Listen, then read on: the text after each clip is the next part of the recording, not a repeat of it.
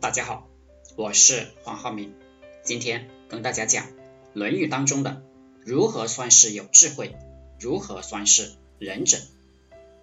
樊迟问智，子曰：“物民之义，敬鬼神而远之，可谓智矣。”问仁曰：“仁者先难而后获，可谓仁矣。”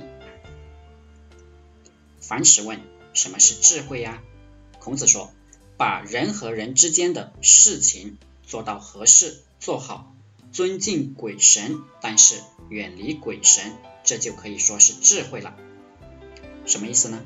这个智慧啊，其实很简单，它就是做好人事，做好能做的事情，在自己的能力见识范围内的事情，把它做好，并不是去做那些自己不懂的事情、不知道的事情，比如鬼神。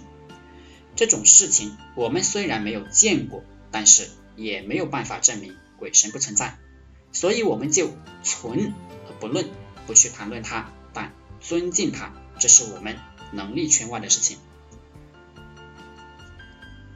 什么是智慧？孙子兵法里讲打仗也是如此，要把敌人引导到我熟悉的地方进行战争，而不是我到敌人的地盘。我又不熟悉那个地方，这就是要吃亏了。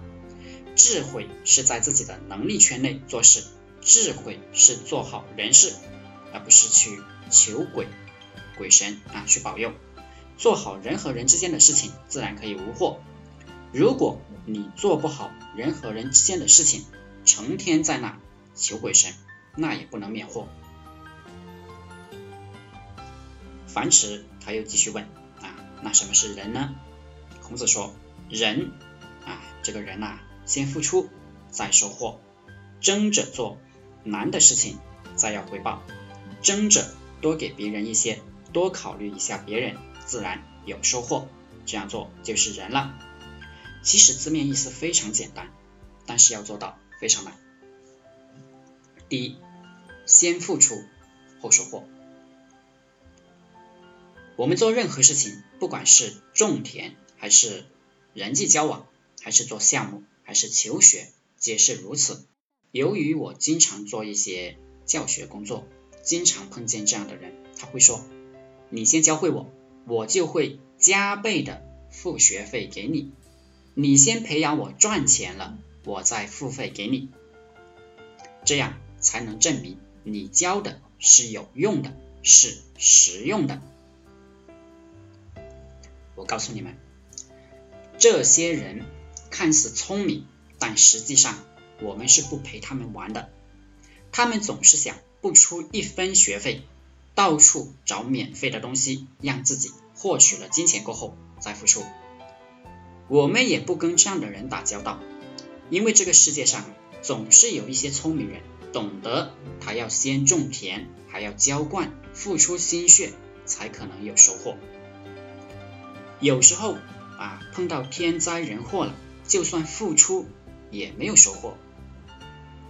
你必须懂得这个道理。不懂得先付出的人，注定一辈子命途多舛，难以有收获。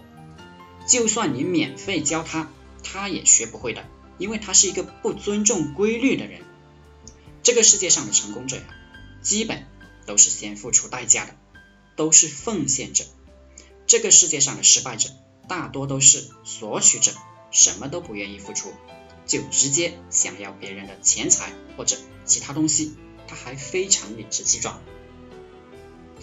第二，先难后获，争先恐后的去做那些难的事情，而不是退避三舍，不是必要，要迎难而上，不是知难而退。比如有些人啊，就喜欢推卸责任。你让他去做一个视频、音频，做点流量，这样以后可以做成交赚钱。他就会说：“我不会呀，好难呐。”你让他买点资料去自学，他就说：“你教我吧，你能不能简单一点？一句话把我教会。”这些人都是不具备迎难而上的特质的。这其实主要是一个心理的因素，是一个态度的问题。其实。事情并没有那么难，只要你去做，你就会发现越来越简单。但大部分人不愿意自己动脑、动手去做事，逃避、躲避，一句话推卸责任，让其就感觉更加轻松愉快。但是他又想要收获，这是不可能的。忍者他知道，我们必须克服一些困难啊，才能够有机会获取财富。第三，先别人后自己，这也是人，人心都是肉长的。大家都想争先恐后的获取利益，怕自己啊不能获取利益，于是想着自己先拿多拿，别人后拿少拿，这样的人就只能当一个小人物，很难成为一个大人物，成为一个忍者。先别人后自己，这样别人才愿意跟你长期的玩下去，然后你才能够长期获得利益。而如果你先自己后别人，慢慢的。别人就都离开你了，你只能获得前面第一次的利益，路越走越窄。成功者他都是让别人顺应人性，成功者他看起来很傻，实际上他是大智慧。大部分人都是被人性控制的，这也是为什么忍者少的原因。今天就和大家分享到这里，大家想加入陈昌文老板社群的可以联系我。